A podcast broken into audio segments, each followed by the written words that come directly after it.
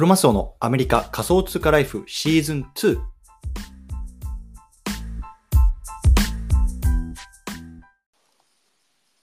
はい、ということで、毎日スペース、今日もやっていきたいと思います。12月の22日木曜日ですね。よろしくお願いいたします。で今日のテーマなんですけれども、今日は市場予測、ユガラブのトップ交代に見る23年の NFT トレンド、こんなね、テーマで話していきたいなと思います。で、まあね、もう22年も、まあ、暮れになっていて、まあ、そろそろね、23年というところで、こういろんなところでね、まあ、あの業界予想のレポートとかっていうのが出てるんですけれども、まあ、今日はね、このユガラブのトップがね、まあ、交代したよっていうようなニュースをもとに、まあ、23年とか、それ以降、どんなね、あの NFT 業界になっていくのかなっていうところをね、まあ、少し話していきたいなと思いますので、よろしくお願いいたしますというところで、始める前に簡単に自己紹介だけさせてください。僕はね、今アメリカの方に住んでいて、まあ、普通にね、会社員として働いてるんですけれども、まあ、その傍らね、まあ、Twitter とか、あとはポッドキャストなんかで、こういうね、海外の NFT とか Web3 のトレンドなんかを発信してますのでね、もし興味がある方はぜひね、あのフォローいただければ嬉しいなと思いますので、よろしくお願いいたしますというところで、早速、今度入りましょう。今日ね、改めてなんですけれども、ユガラブのトップ交代に見る23人の NFT トレンド、こんなね、テーマで話していきたいなと思います。で、今日のね、えっと、内容は、朝ツイートした内容っていうのを、まあ、元にね、話していきたいなと思います。で、そのツイートはですね、まあ、えっと、今日貼ってある、えっと、ツイートですね。で、上の方に、あの、貼ってます。で、ちょっと BAYC というか MAYC のね、あのプロフィールピクチャーの、えっと、写真がね、一つ目のツイートに貼ってあるやつですね。で、これを元に今日はちょっと話していきたいなと思います。ですね、あの、もしね、えっと、で、早速本題なんですけれども、BAYC 運営するユーガラブスっていうね、会社があるんですけれども、そこのね、まあ、トップ CEO がね、変わりますっていうニュースが出てきました。でね、これ追ってる方いらおられると思う、おられるかもしれないんですけれども、まあ、これによってね、まあ、今後の NFT 市場っていうのはどう変わっていくのかっていうのをね、ま、僕なりの考察も含めて少し話していきたいなと思います。でですね、今日は、えっと、全部で、ちょっと待ってくださいね。5つか。5つのあのテーマに沿って話していきたいなと思います。で最初ね、まず新しい CEO の人、どんな人なのかっていうところね、あの経歴も含めて話していきます。でね、その後に、今の CEO、どんなことやってきたのかっていうね、あの実績をちょっと簡単に話してから、あとはね、まあ、今後23年以降のね、ユーガラブスね、まあ、いわゆるこの業界トップのあの会社ですけれども、まあ、そのあたりがね、どう変わっていくのかっていうところをね、まあ、僕のね、妄想とか考察も含めて話していきたいなと思います。で、まあ、ちょっとね、これ、趣旨とはずれるんですけれども、あの BAYC とか MAYC、まあ、いわゆるね、このお猿のプロフィールピクチャーの、まあ、NFT を持ってる人向けのね、イベントっていうのがね、ちょうど、まあ、昨日ぐらいからかな、始まっているので、そのあたりのね、イベントっていうのも合わせて話していきたいなと思いますので、よろしくお願いいたします。はい。ということで、えっ、と、まずね、新しい CEO の方、えっ、と、就任します。で、えっ、と、まだね、正式には就任してないんですけれども、12月の19日ね、新しい CEO がつきますよっていう発表がね、まあ、正式にこのユーガラブスからありましたね。うん。正式の就任は23年の前半というところで、まだね、まあ、時期は未定らしいんですけれども、まあ、来年のね、どこかのタイミングで、この新しいダニエル・アレグレさんっていうね、方、が就任するというような話なんですね。うん。で、このね、ダニエル・アレグラ、ダニエル・アレグラさん、そもそもどんな人なのっていうね、経歴、簡単に話していきたいなと思います。ね、まずこの人ね、そもそもテックの人間なんですよ。うん。Google でね、16年以上勤務してるっていう感じですね。で、まあ僕自身ね、アメリカでこう会社員として働いてて思うんですけれども、あの一つの会社でね15年16年働いてるアメリカ人ってなかなかいない珍しいと思いますやっぱりアメリカって結構ね、まあ、あの日本と違ってこう転職して転職してこうキャリアアップをするような、まあ、あの会社あの文化があるので結構ねこの最16年間 Google にいるっていうのはね割とこう珍しいタイプの方なんじゃないかなと思いますね。うんで彼は Google で何やってたかっていうと、どっちか、あの、割とね、こう、e コマースとかそっち分野のね、あの、拡大に貢献してたっていうようなね、まあ、あの、記事が出てました。なので、まあ、Google といえばね、こう検索エンジンみたいなイメージありますけれども、まあ、e コマースの分野で、こうね、Google を伸ばしてきた実績のあるというような人ですね。でね、あの、Google Japan とか日本にも法人ありますけれども、あ一応ね、彼、一応 Google Japan のトップも務めていたことがあるらしいんですよ。なので、もしかしたらね、日本で有名な方なのかななんて思ったんですが、どうなんでしょうね。うん。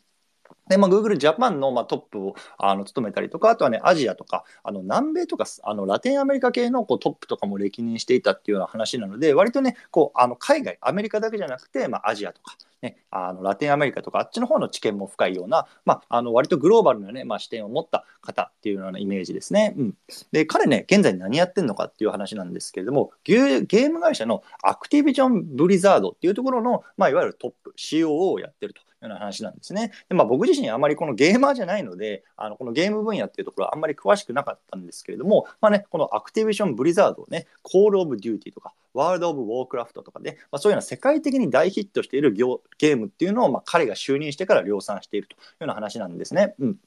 で、彼がついたのは2020年とかだったかな、確か、あの、出てたので、まあ、本当にね、ここ数年でもうね、世界的大ヒットゲームを量産しているというところで、あの、いわゆるね、このゲーム界の神と言われているような感じらしいですね。うん。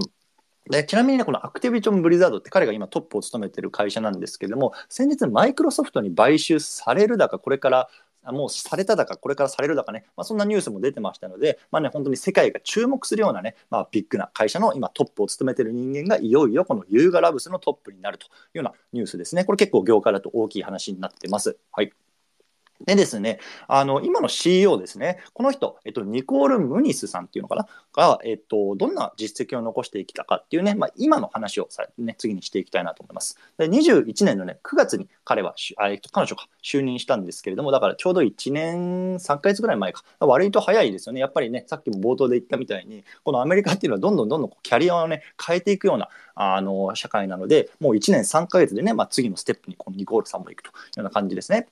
で彼女が就任してから何をしてきたかっていうと、まずね、3月ですね、あの CryptoPunks とか、 Meebits とか、ね、まあ、いわゆるこのブルーチップって言われるようなところを、まあ、ラーララブスっていうところからも買収しましたというところで、今ね、あの CryptoPunk と BAYC と、いわゆるね、このトップ2のね、あのブランドっていうのが、まあ、このクリあの Yuga Labs の傘下にあると。ね、彼は、彼女はこれをね、まあ、成し遂げた。ね、まあ、本当にトップと。あの陣頭指揮取ってやってたみたいですね。うん、で、22年11月ですね、まあ、ちょうど先月ですけれども、このビープルっていうね、まあ、方、75億の男って言われてますけれども、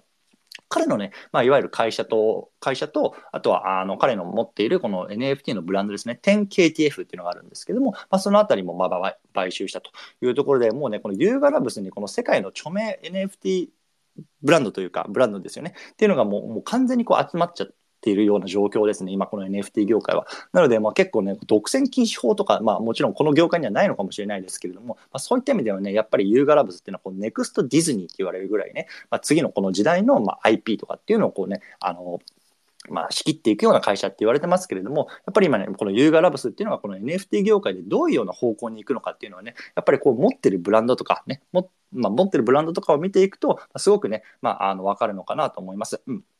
で、まあね、このビープルのこの 10KTF と F とかっていうのは、まあ、どんなね、あの、NFT ブランドなのかなっていうのはね、まあ、過去にね、僕もこう連続ツイートみたいな形で解説しているのでね、まあ、そちらの方も合わせて見てみてください。これもね、ツイートに貼ってあります。はい。でですね、えっ、ー、と、今後ね、ユーガラブスね、あの、今の CEO から、まあ、新しいね、このいわゆるゲームの神って言われるね、あの、ダニエルさんに代わってどうなっていくのかっていうところね、あの、簡単に解説していきたいなと思います。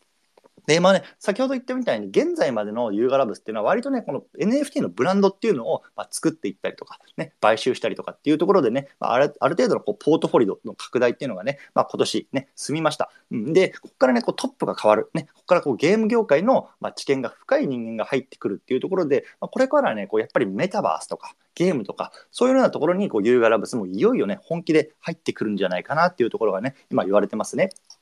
で、まあ、今年の春先ぐらいですかね、まあ、The Other, The Other Side っていうね、まあ、いわゆるこのユーガラブスが出しているこのメタバースの土地ですよね、あの辺りっていうのの販売がありましたけれども、まあ、その辺りっていうところにね、まあ、この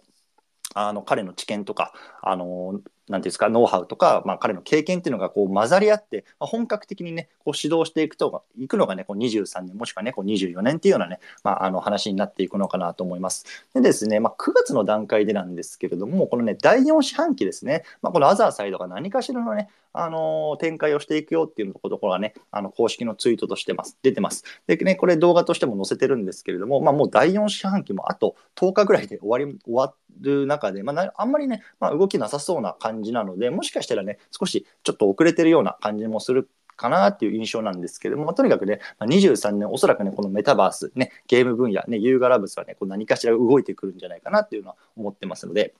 まあ、僕自身もね、この辺りは期待している感じですね。はい。で、ここまでがね、まあ、このトップ交代における、あのー、まあ、今後のユーガラブスのこう展望とかなんですけれども、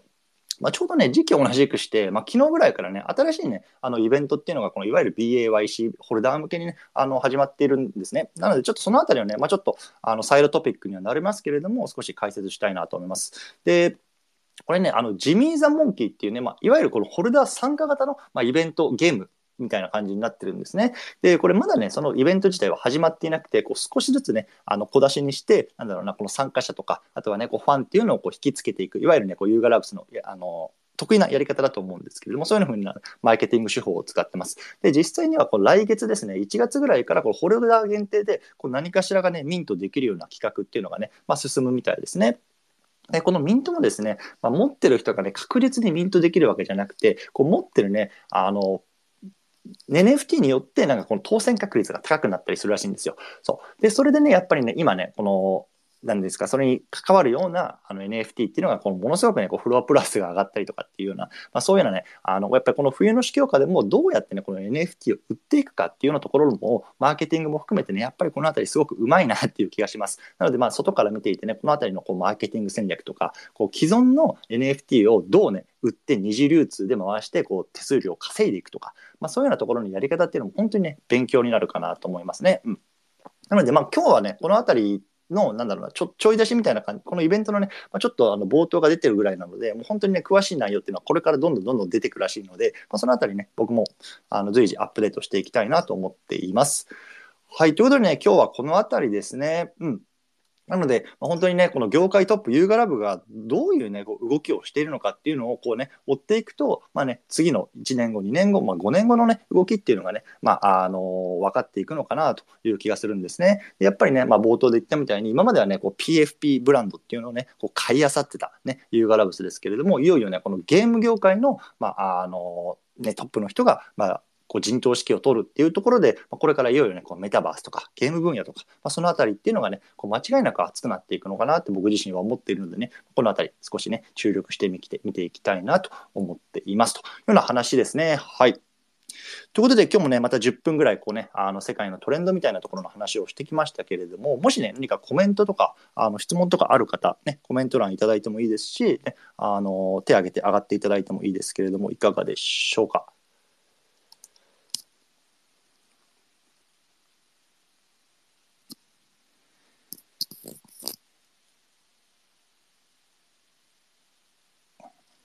ですかね。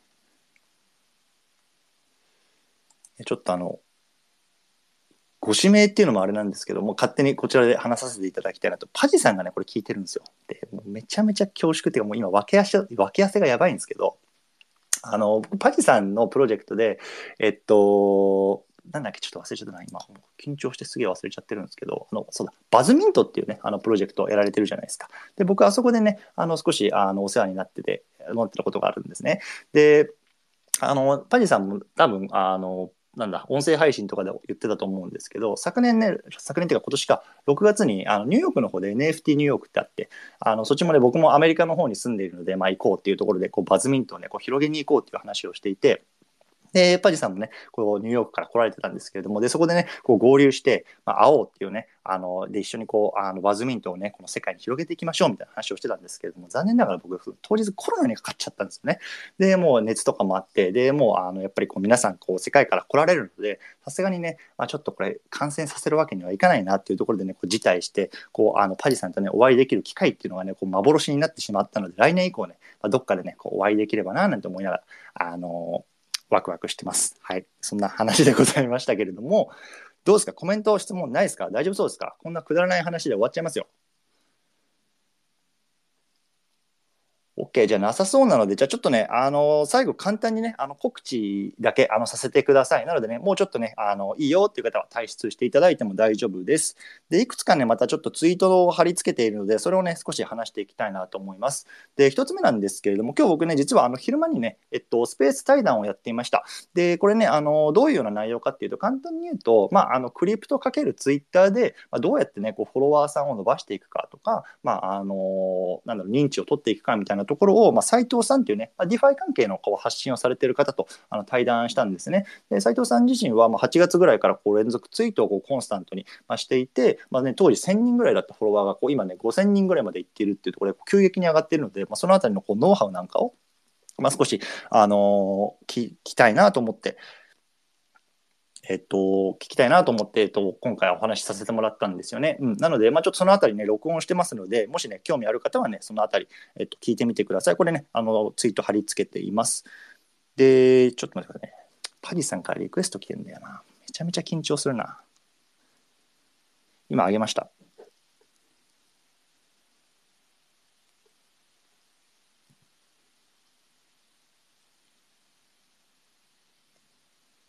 あれ入れるかなあ、コネクトしてますね。あーこんばんは。こんばんは。すいません。あの、さっきコ,、はいコロナにかかって会えなかった話してましたよね。いや、そうなんですよ。で、その後パジさんもコロナかかったじゃないですか。そう、そうなんですよ。結局、だからか、かかるから、かかったから、同じじゃんと思って。いや、ででも結構あれですね、ニューヨークに行って、日本に帰国,、帰国されてる方で、パジさん以外にも、いやコロナかかってんだよっていう方多かったですよね。なんかね、5割ぐらいかかったって噂で、完全に、あの後、はいニューヨーク型じゃないけど、なんか、あの、アメリカ型のやつがめっちゃ日本で流行ったのの、なるほど。多分何人かのじゃあその菌をこう、あの日本に運んだ、運んだ張本人、完全に。そうなんですよね。なので、はい幻のこう、すれ違いというか、お会いできなかったので、ぜひはい来年はお会いしたいなと思来ってます。年ね、うんまたアメリカの予定はあるあ、かそうもしれないんですね。すけど、ちょっと、ははいい、その時とかにそうですね。お会いできたらね。4月に今年はあるんですよ。今年というか次回のなんかニューヨークはあよね。るんですよ。もうんチなかケット売ってますよね売って。ますよね。で僕もまだちょっと日程だけは一応押さえてるというか、あ、そノートに。はしてるんですけど、まあ実際に行くかどうかはっていう感じですね。うん西海岸の方がいいな。そうです。ちょっと遠いですよね。そうなんですうよ。ん。年、ま毎年来られてたんですか？コロナ前かは。パジさんあ、は。あでもそはいのアニメ系のイベントがやっぱりあって。コロナ前はそうですね、結構き行ってたかもしれないです。なるほど、なるほど。はい、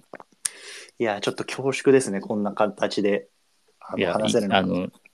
いいかなと思ってちょうど。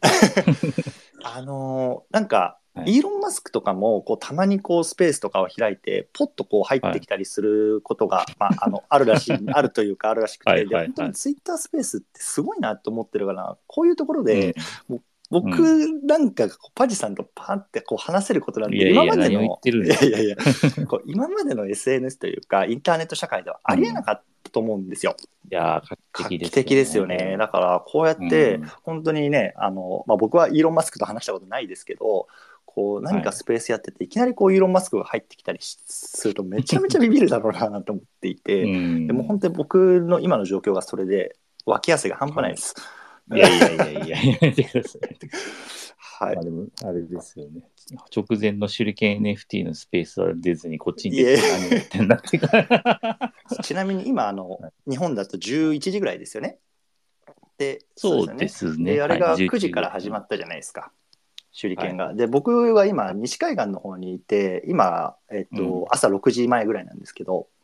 おー3時半ぐらいにこう目覚ましかけて手裏剣買おうと思って待機しててうん。買えずに一瞬で終わってましたね。いやめちゃめちゃ人気ですね本当に。あれはそろそろすごすぎる大丈夫かなって思ってるんですけどねう。んそんなことなかったですいね。やなんかあのー今回昨日か音声配信今日か、うん。あのパジさんとか池谷さんのやつも聞いててさすがに今日は大丈夫だろうと言ってたので、まあでも一応ちょっと起きとくかと思って目覚ましかけて起きはい。てスタンバってたら、もう案の定ダメでしたね。いや、いつも本当は、ひお昼にやってるんですよね。土曜日のお昼とかで。で、なんか、池谷さんが、ちょっと、確か土曜日がなんか難しいとかで、はい。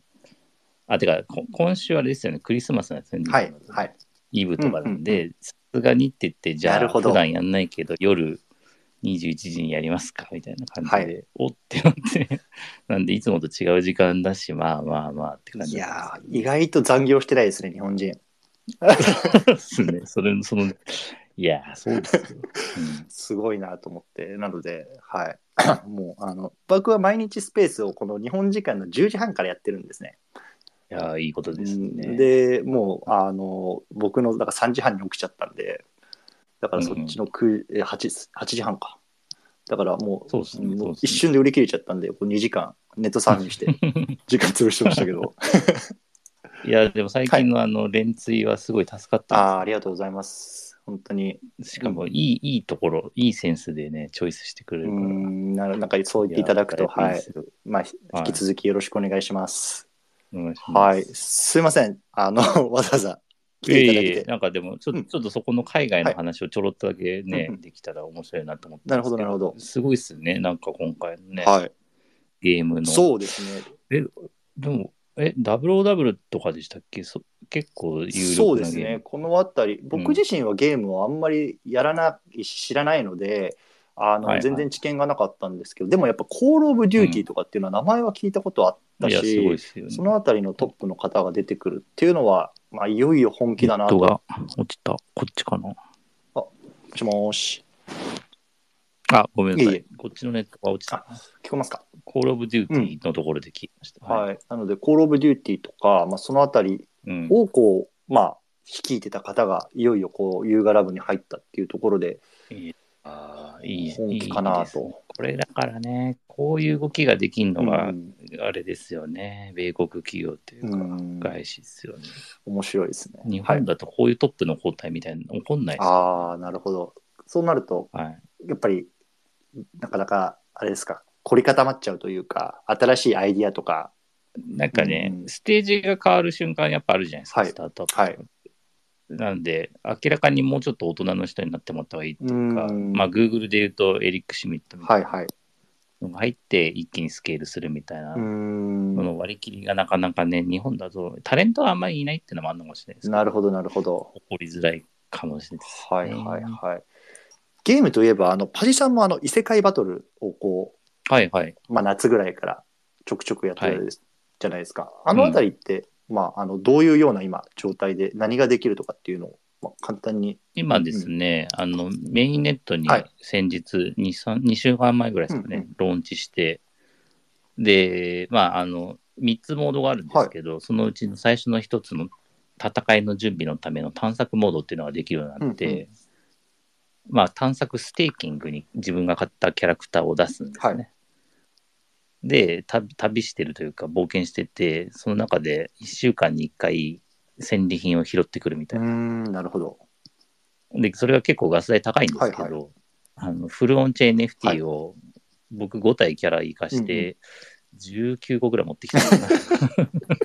それでどれぐらいかかるんですか、そのが 19個持ってきた時の。1週間に1回、僕の場合はちょちょっと高いタイミングでやらざるを得なかったんですけど、65ドルぐらい。高いですね。でも、でうんうも、フルオンチェ NFT を10何個持ってきたらまあいいかな。確かに確かに。なるほど。で選べば30ドルぐらいです 5, 5人のキャラクタうーなるほど。まあ、やっぱ時間とこのガス代うんのタイミング。そうそう、はい今ちょっと高いですもんそうですよねで15キャラ行かせてる人はもうちょっとその3倍ぐらい取れるうんんで、うんいいんですけど、なるほど。あ、そっか。15キャラまでいけるんですね。今はそうですね、あの最初のノアの森ってところはそうなんですけど、ほんでなんか、まあ、レア、レアアイテムみたいので、はい。キャラクターの能力をアップさせる種っていうのがあって、はいで種も3種類あるんですけど、うんうんちあの攻撃力と防御力と運みたいな感じで。で、運の種が結構レアなんですけど、うんうんそれを僕はたまたま1回目で引き当てて。えー、それあれじゃないですか？もう運営とズブズブじゃないですか？いや、いやいや、あの、完全にスマートコントラクトのランダム性に。ち えー、なるほど。ょっとマニアックな話すると、スマコンでランダムって結構難しいというか、基本的にできないって言われてたんですけど、うちら結構研究して、うんあのほぼ、ほぼというかもう、何、乗っ取らない限り、はいイーサリアム乗っ取らない限り大丈夫っていうランダムをはい。生み出したんで、ほんガチのフルオンチェーンのランダムでやってます。なるほど、なるほど。なんで僕はインチキができてない、あるいはイーサリアムを乗っ取ってるかどっちかです。すいや、いい。すごいですね。なるほど、なるほど。はいいや、でもね、日本でもそういうような、いわゆるフロンチェーンゲームみたいのが、まあ、うんあの異世界バトルを筆頭に、まあ、出てきてるっていうところはすごくいいことだなと思っていて。ね、あれ嬉しかったです。アンドリューセンがね、うんうんそうそうそう、ねそうなんですよ。はい。それも、あれでしたっけ？クロマストさんでしたっけ？そうですね。先日ちょっとツイートをしたんですけど、まあその、うんアンドリーセン・ホロビッツっていう、まあいわゆるこう、この界隈で有名なベンチャーキャピタルが、来年度どういうようなこう、あのなっていくかみたいなこう市場予測のレポートを出していてその中でこう、うん。フロンチェーンゲームっていうもう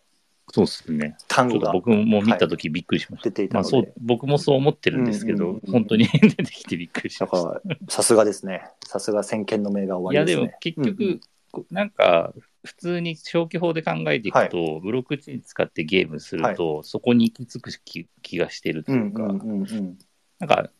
まあ、説明聞いてるかもしれないですけど、なんか、グラフィックの能力とか、うん。描画を上げるっていう技術じゃないじゃないですか、ブロックチェーンって。